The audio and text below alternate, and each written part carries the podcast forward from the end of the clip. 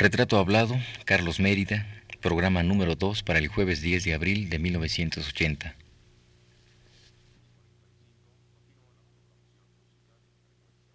Radio UNAM presenta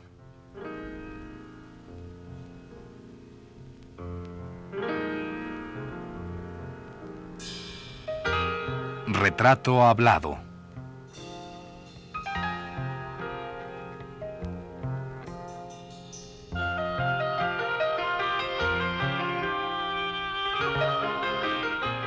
Un reportaje a cargo de Elvira García.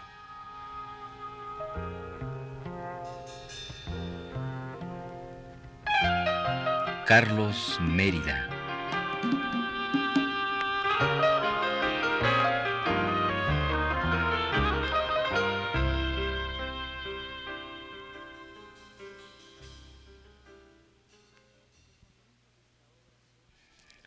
Esta es la relación de cómo todo estaba en suspenso, todo en calma, en silencio, todo inmóvil, callado y vacía la existencia del cielo.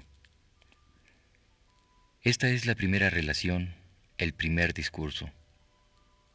No había todavía un hombre, ni un animal, pájaros, peces, cangrejos, árboles, piedras, cuevas, barrancas, hierbas, ni bosques.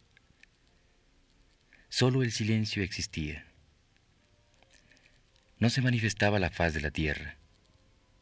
Solo estaban el mar en calma y el cielo en toda su extensión. No había nada junto que hiciera ruido, ni cosa alguna que se moviera, ni se agitara, ni hiciera ruido en el cielo. No había nada que estuviera en pie, solo el agua en reposo, el mar apacible, solo y tranquilo, no había nada dotado de existencia.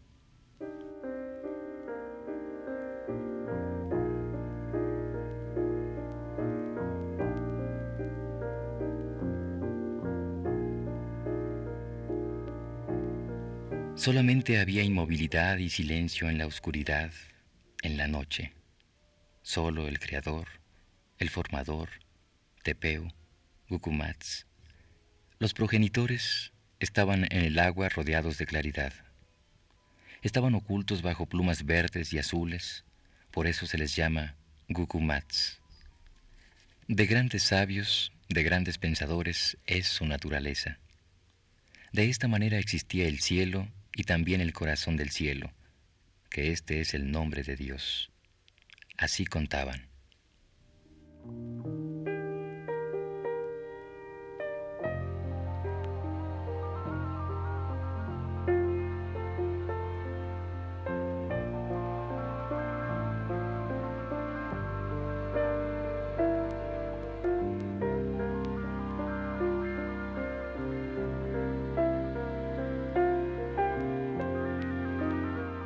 Sí, así contaba la raza quiché cómo fue la creación de la tierra. La magia y la poesía de ese fragmento del Popol Vuh parecen repetirse en la boca de otro indio quiché, Carlos Mérida, que va relatando su vida lentamente como si desgranara una mazorca de maíz.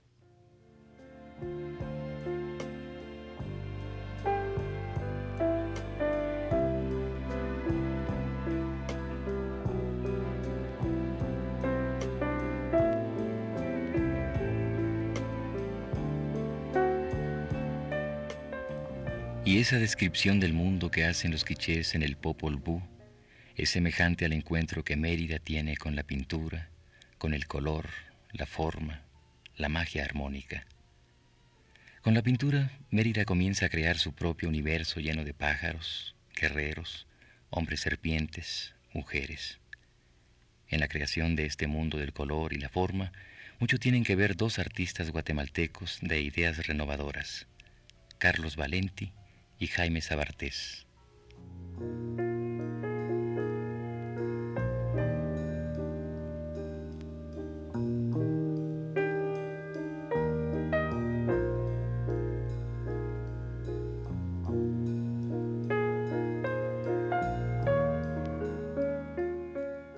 Usted ah, a los 18 años conoce a un señor que se llama Jaime Sabartés.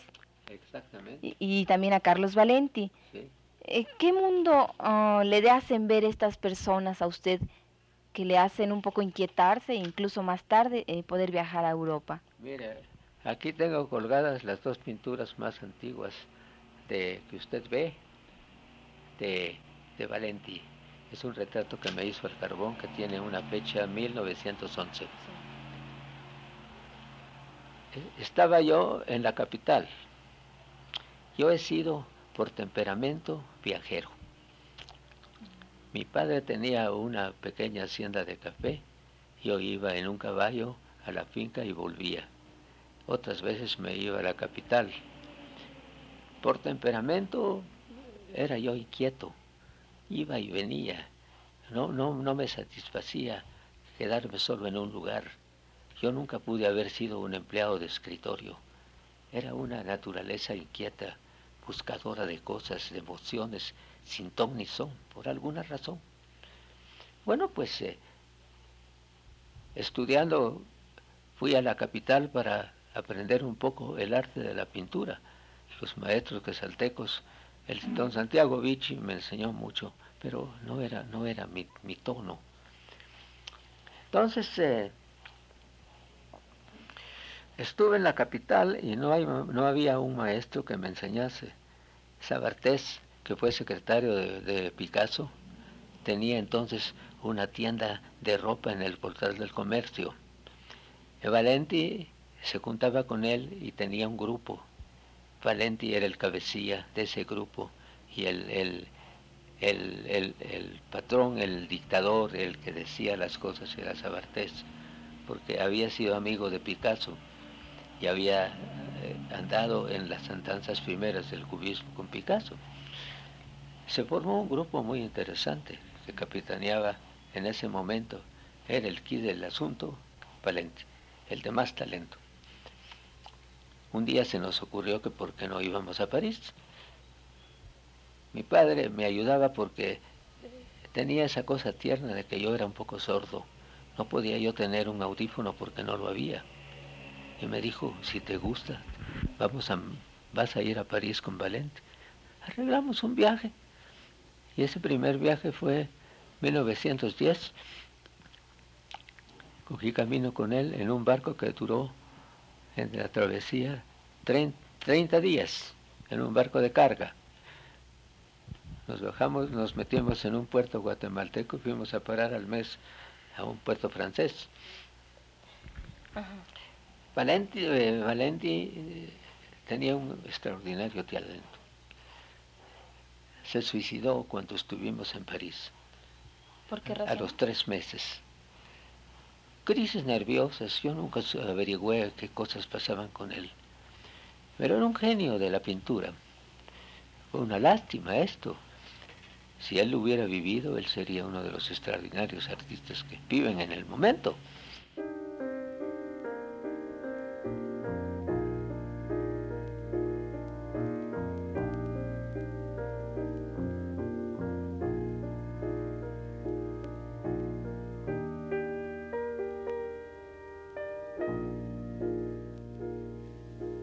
Los sueños y las ambiciones de Valenti y Mérida van mucho más allá de su territorio natal, oprimido en ese momento por la dictadura cabrerista. Ambos artistas querían algo nuevo y fueron a encontrarlo a Europa, en un primer viaje que emprenden rudimentariamente en el año de 1910.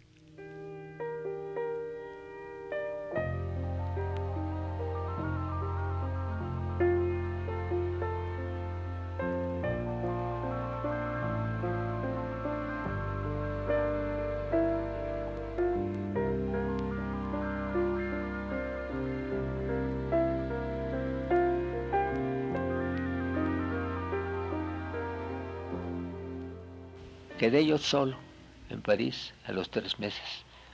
Teníamos un estudio eh, vecino al de Roberto Montenegro.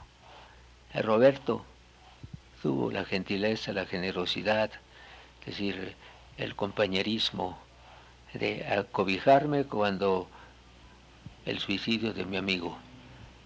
Porque a mí me sacaron del estudio por razones de que el, el del estudio lo había firmado mi amigo. Entonces vino el Estado y sacó todo y me dejaron en la calle. Roberto me cobijó. Él fue conmigo a enterrar a mi amigo tras una carroza.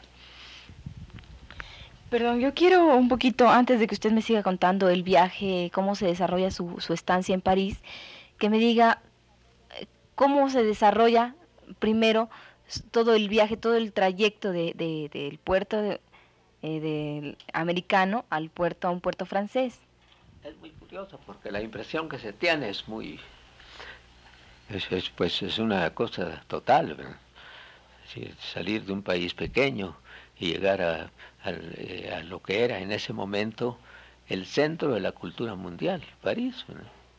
Entonces usted considerará que el contraste fue bastante fuerte, que, que fue admirativo, que estábamos, Valenti cuando él todavía vivió y yo estábamos, eh, no, no, no nos causó, eh, es decir, una impresión muy fuerte porque ya esperábamos ese, ese choque.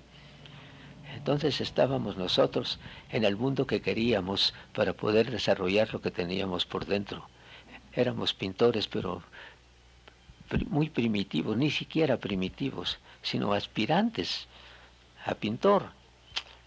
Ahí comenzó la cosa, eh, anduvo el tiempo, me relacioné con eminentes maestros, me relacioné con personajes de, gran categoría, conocí a los primeros mexicanos, me di cuenta de que la, la, pintura no se aprende en la escuela, que no hay escuela que enseñe a pintar, porque es una de las artes que no se, que no se aprende en la escuela, sino se aprende en la vida, relacionándose con, con gente valiosa.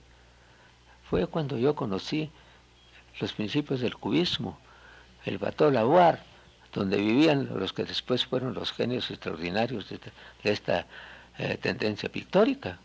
Estaba Picasso, estaba Andrés Salmón, estaba mi otro maestro Van Dongen, estaba Gleises, estaba eh, Jacob.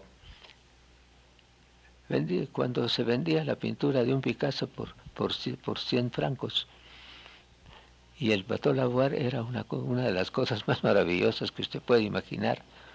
Era un lavadero con cuartos en donde vivían por nada cinco, seis o siete hombres que fueron después los genios del arte. Extraordinario. Eh. Estábamos en Montmartre, comíamos con ellos. Yo comía en el, en el, en el, la Panachiel, es, que era el, el refugio de los, de los bohemios del, del momento. Roberto, ya conocía yo a Diego, ya conocía yo a Torres, ya conocía yo el medio mexicano, ya me estaba inspirando desde entonces. Me platicaban mucho de México. Mi idea era, era venir a México. Al fin lo conseguí. A los tantos y tantos y tantos años. Ya casado o me vine a casar aquí. Sí, eh, era la época de 1910 cuando usted vive en París. En ese momento en México se estaba dando la Revolución Mexicana. Exactamente. Yo quisiera saber, usted eh, conoce en, ese, en, París, conoce a Siqueiros, conoce a Montenegro.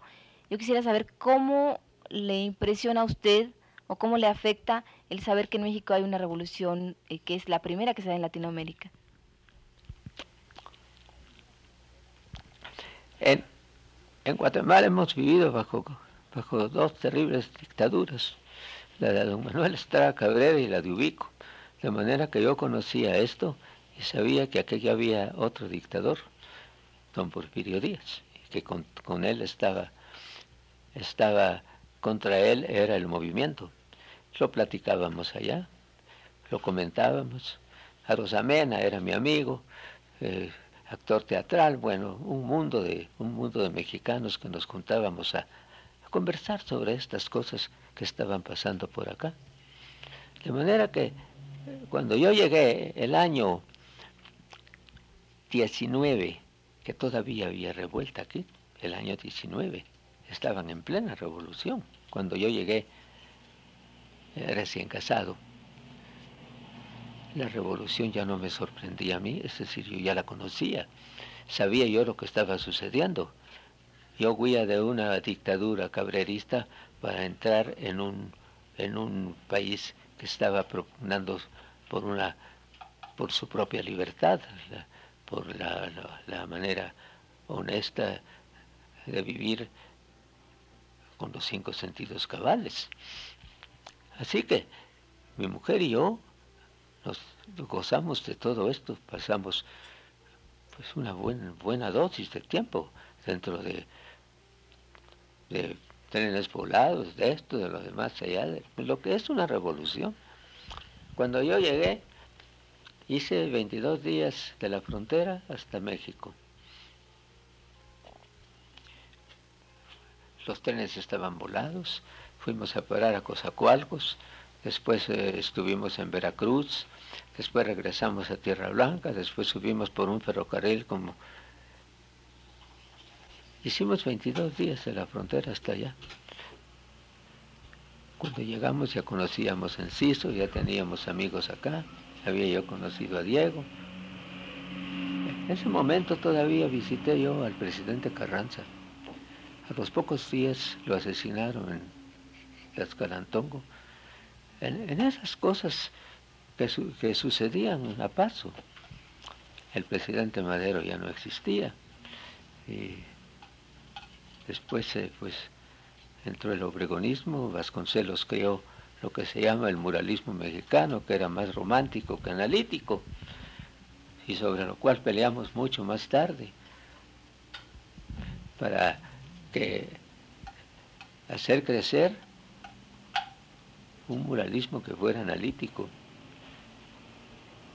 Es el, ahí dejé la muestra en el multifamiliar Juárez, 3.000 metros cuadrados de mural.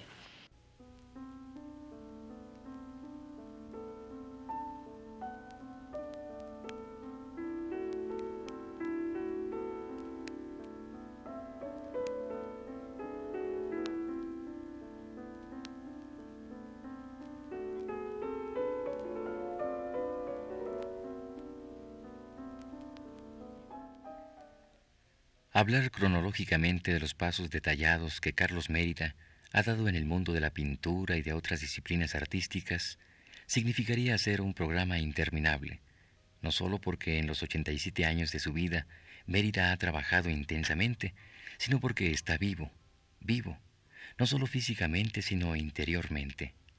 Mérida es un hombre con la cabeza llena de pájaros de colores que surgen más y más y nunca se acaban.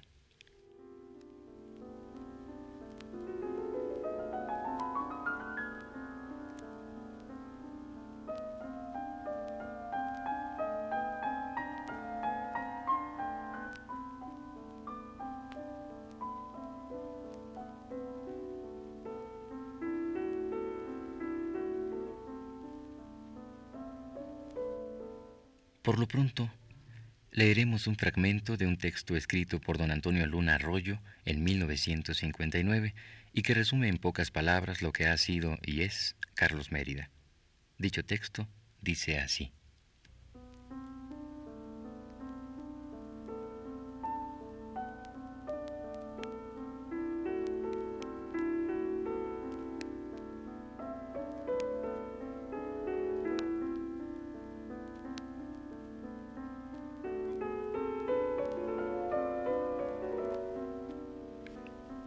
Carlos Mérida tiene cara de indio, manos de indio, alma de indio. Medidas universales de refinamiento y de inteligencia son sus conocimientos de arquitectura, de técnica de su oficio, de rumbos de las escuelas pictóricas europeas.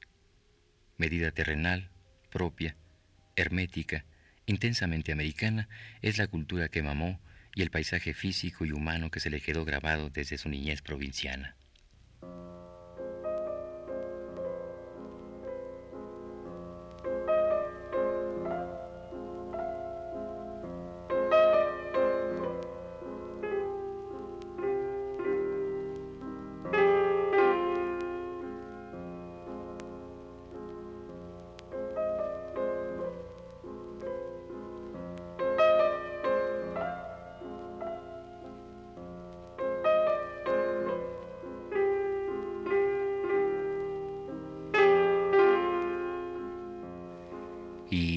¿Por qué no concluir nuestro programa con un párrafo final del primer capítulo del Popol Vuh?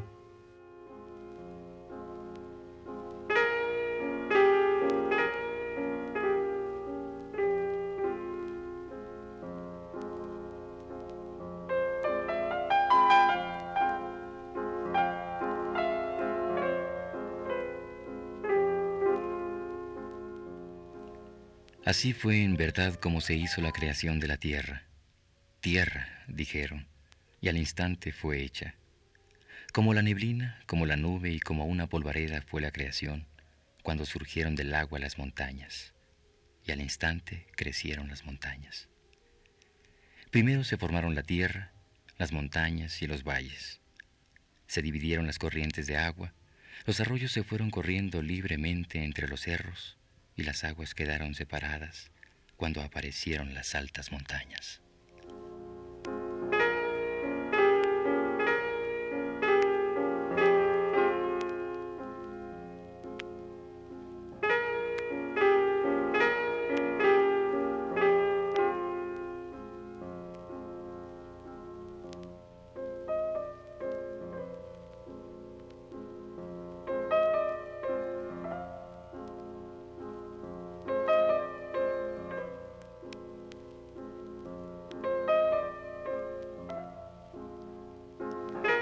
Así fue la creación de la tierra, cuando fue formada por el corazón del cielo, el corazón de la tierra, que así son llamados los que primero la fecundaron, cuando el cielo estaba en suspenso y la tierra se hallaba sumergida dentro del agua.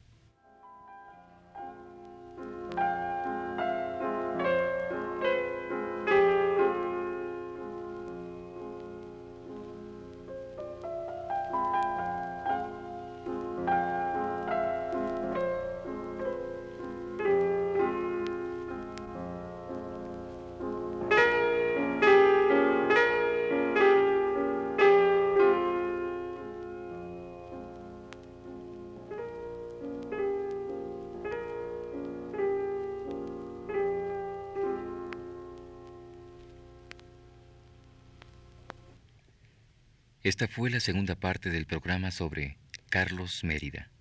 Le invitamos a escuchar la tercera el próximo jueves a las 10 de la noche.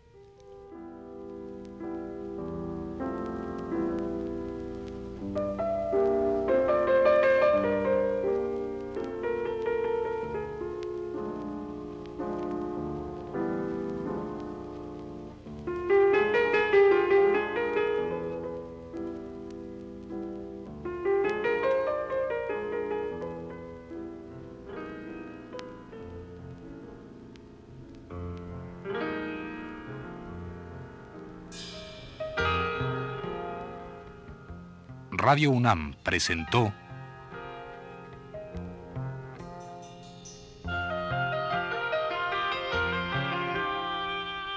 Retrato Hablado.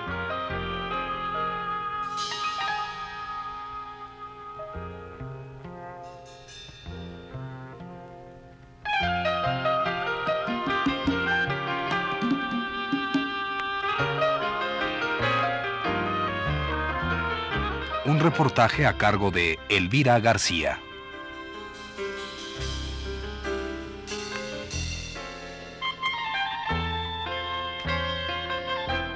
Carlos Mérida.